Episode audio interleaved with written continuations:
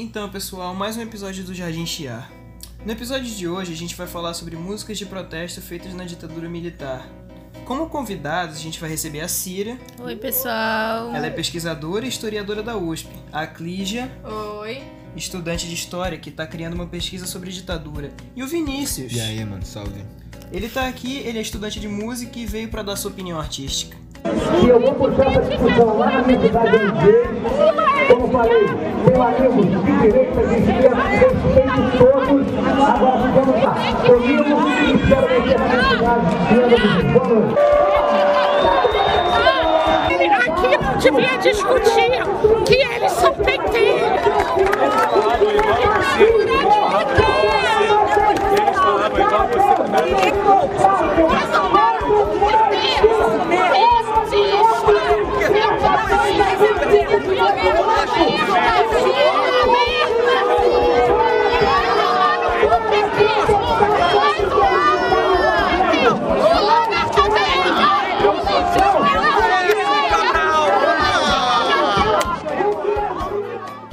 Cara, eu vou. Devo admitir aqui, vou acrescentar aqui que só esse cara aqui que quer que a ditadura volte, tá? Porque eu, eu não quero não. Cara, é interessante pensar que algumas pessoas querem a ditadura de volta. Por exemplo, a gente vai falar sobre as obras que indicavam protesto contra a ditadura, mas tinha alguns artistas, por exemplo, o Roberto Carlos, que eram a favor do regime. Sério, eu, eu realmente tô sabendo isso aqui agora, na moral. Na verdade, se você for pesquisar, vai encontrar que ele manteve uma rádio com a ajuda dos militares por 15 anos e foi até condecorado pelos militares. É verdade. E outro ponto sobre o Roberto Carlos é que na época teve meio que uma treta entre ele e o Chico e o Geraldo, porque o Roberto começou a se envolver como rock, que o Chico e o Geraldo não eram lá muito apoiadores do gênero. Esse outro lado da história é bem legal. É, então, já que a Clígia falou um pouco do Chico Buarque, um dos maiores nomes do MPB, a gente pode começar escutando um pouco da música dele e discute um pouco sobre ela, que tal? Aí, começar com o Geraldo, ninguém quer não, né? Tá. Antes de começar o episódio, o Vinícius me contou que o Geraldo Vandré é o cantor favorito dele. Por isso eu vou pedir que ele fale um pouco mais das músicas que ele gosta do cantor, antes da gente ouvir o Cálice do, do Chico Buarque. Beleza. Assim, um tempo atrás, eu escutei, pra não dizer que não falei das flores, né? E a música era, tipo, realmente muito ousada pra cantar. Ainda mais no festival, que foi o que ele fez. Ele era muito autêntico e só queria fazer a música dele, sabe? Além da importância da música, né?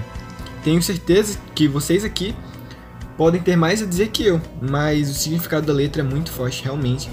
Ainda mais para as pessoas que estavam querendo o fim da ditadura, né?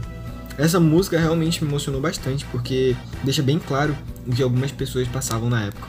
E é interessante observar o contraste entre cálice, para não dizer que não falei das flores, porque cálice é ambíguo e metafórico, enquanto caminhando, como também é conhecida, é mais poético. E o efeito de ambos com o público foi muito forte, justamente por serem muito diferentes e ainda assim falarem das questões da ditadura. Então, acho que é bom a gente ouvir um pouco de Cálice agora, né? Beber dessa bebida amarga, tragar a dor, engolir a labuta. Mesmo calada a boca, resta o peito. Silêncio na cidade não se escuta. De que me vale ser filho da santa? Melhor seria ser filho da outra. Outra realidade menos morta. Tanta mentira, tanta força bruta. Pai, Pai, afasta de mim esse cálice. Pai, afasta de mim esse cálice. Pai, afasta de mim esse cálice. De vinho tinto de sangue. Como é difícil acordar calado. Nossa, a genialidade do Chico e do Gilberto nessa música é espetacular. Sim, mano. E aqui entra o Gilberto Gil, que a gente ainda não tinha falado, né? A participação dele nessa música também é sensacional. Outro grande artista que acrescentou e enriqueceu a música brasileira naquela época e ainda hoje também. Eu, eu confesso que eu fui cativado pela história do Gilberto muito rápido, sabe? Algumas músicas deles lançadas atualmente são meio calmas e leves de ouvir. Então, quando fui escutar as compostas por ele durante a Tropicália, eu fiquei impressionado.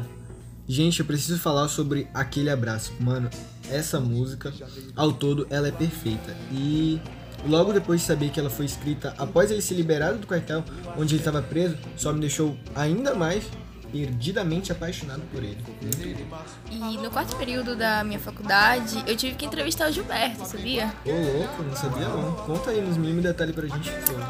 Na verdade, meu professor me jogou a isca falando que eu ia poder entrevistar o Caetano Veloso e eu fiquei super feliz porque eu adorava ele. Depois que eu recebi o papel das perguntas, que eu soube quem seriam com o Gilberto também. E seria sobre o tempo que eles passaram na prisão. A entrevista está disponível na Folha de São Paulo, se vocês quiserem ver. Tem algum, ah, tem algum detalhe que não foi lançado na versão final da entrevista que você possa nos contar? Eu lembro das emoções no rosto do Gilberto quando contou que ganhou um violão do comandante. Não, comandante não, um sargento. E ele me contou como se tivesse voltado no tempo. E a alegria no rosto dele era comovente. Inclusive, ele compôs quatro canções na cela onde estava. Eu acredito que aquele abraço seja uma música que representa muito o Gil por falar sobre a origem dele, por apresentar uma visão otimista disfarçada de negativa do país. A arte brasileira produzida durante o regime é muito extensa e profunda. É uma questão que todo mundo deveria apreciar mais. Sim, tipo, eu decidi que queria estudar a história do Brasil, principalmente o regime militar, depois que eu escolhi a banda para tocar na casa da minha avó. Ela me contou que a música tinha feito ela lembrar da experiência dela na ditadura e começou a relatar as coisas que, ela, que tinha acontecido com ela. Ela contou que adorava as músicas da Tropicália, mas escutava escondido porque os pais dela eram a favor da ditadura. Nossa, meu avô fez parte da plateia que vaiou o Caetano quando ele e os mutantes tocaram É Proibido Proibir. Pô, todo mundo aqui tem alguém na família que gostava do que acontecia na época. né? Aparentemente. É, Gente, eu quero escutar um pouco dessa música aí, do que vocês estão falando, porque eu ainda não escutei, sabe? E eu nem sei de que disco vocês estão falando. Tô Ok, perdidão. a gente pode escutar um pouco da música e quem quiser comentar algo pode ficar à vontade.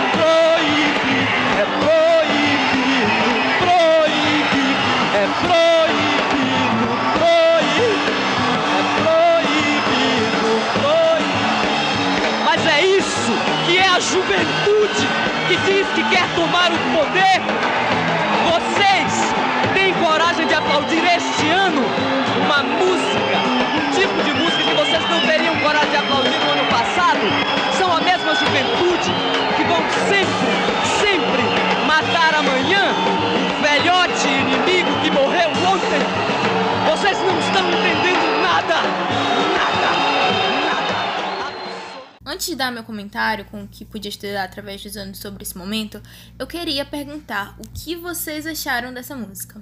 Eu. E o discurso incrementa bastante na música, né? Tipo, quando você percebe que na música ele tá falando da forte liberdade do povo e que o povo é você, te deixa em choque, né? Eu acredito que a ditadura foi repleta de gritos, de todos os tipos vindos de todos os lugares. Gritos de guerra, de dor, gritos de protesto, gritos de ordem, de vitória. Esse, não é um, esse é um momento marcante.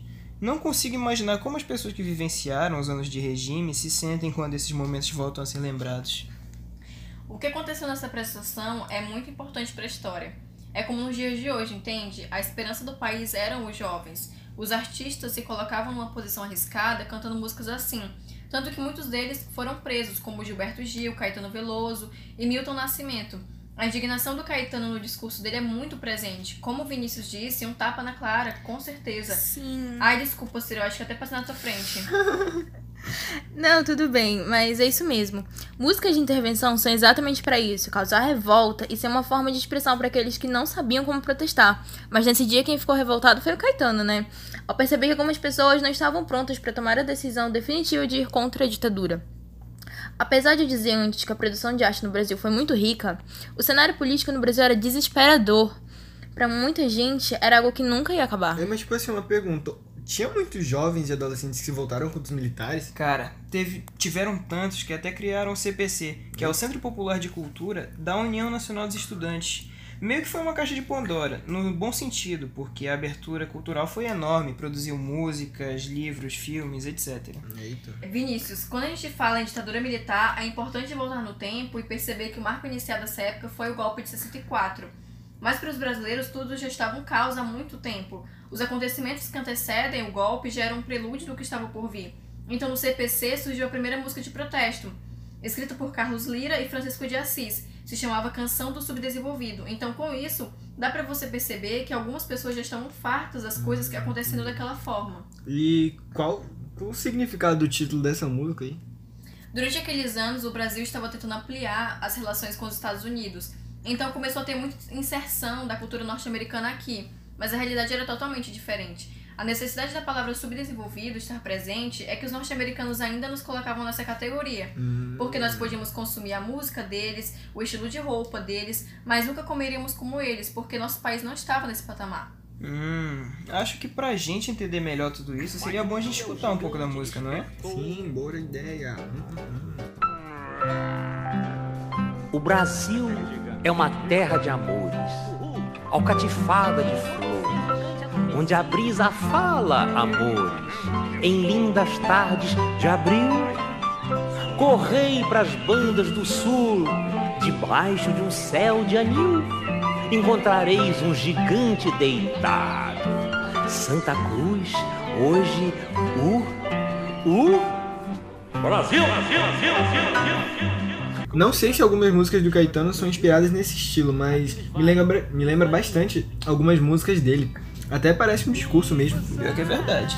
É interessante também como tem um coral, um narrador, porque parece que tem alguém convencendo essas pessoas que são o público.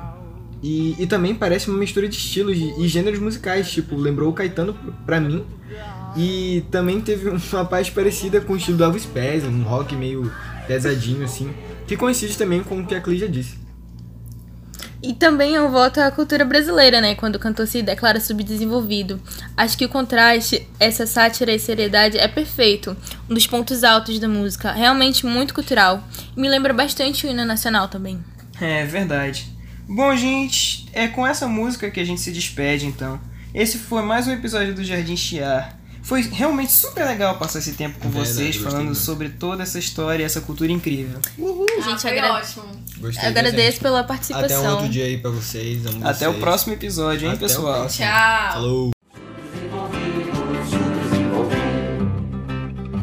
Aí entra um marcial.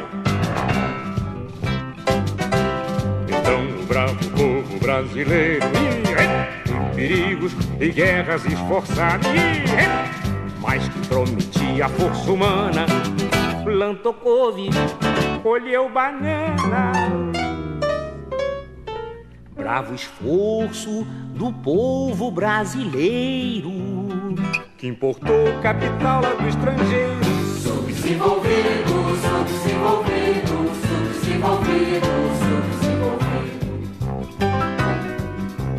As nações do mundo para cá mandaram os seus capitais desinteressados. É que as nações, coitados, queriam ajudar, não é?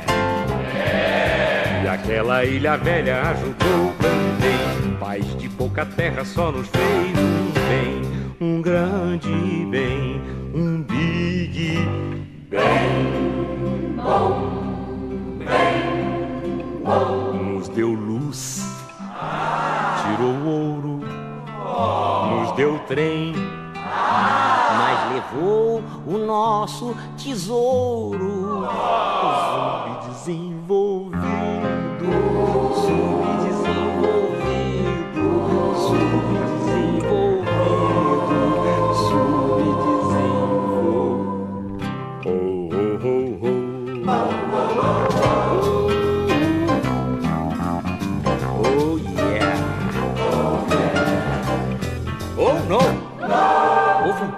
se acabaram os tempos duros e sofridos.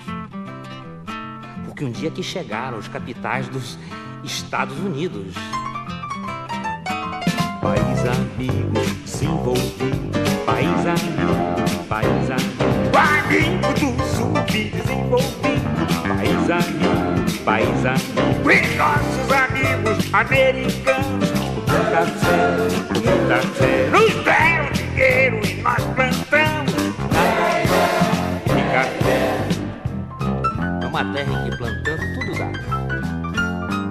Mas eles resolveram que a gente ia plantar nada mais que café. Só tem aquela brincadeira de criança, lembra? Dizia assim: Bento que vem teu frade, Na boca do forno. Tirar em um bolo. Fareis tudo que seu mestre mandar. Faremos todos, faremos todos, E começaram a nos vender e a nos comprar. Comprar borracha. Vender pneu. Comprar minério. Vender navio. Pra nossa vela. E vender pavio. Só mandaram o que sobrou de lá. Ah, matéria plástica, que entusiástica, que coisa elástica, que coisa drástica. Rock balada, filme de mocinho, refrigerado e chiclete de bola. E Coca-Cola. Ah, subdesenvolvido, subdesenvolvido, subdesenvolvido, subdesenvolvido. É que o povo brasileiro tem personalidade. O quê? Não tem não? Não se impressiona com facilidade? Embora o brasileiro pense como desenvolvido, como eu, eu penso como desenvolvido. Aquele pedacinho que eu canto e Coca-Cola. É a última vez que eu canto isso. Se a Coca-Cola não vier aqui para conversarmos sobre merchandise, a próxima vez que eu cantar essa canção já vai ser com outro refrigerante. Já sabe até qual, né? E o povo brasileiro também dança como desenvolvido, não dança? Só dança. É só entrar numa discoteca, vai ver. Tá cheio de desenvolvidos se mexendo lá dentro, igualzinho. E também canta como desenvolvido, não canta? Canta. Iê,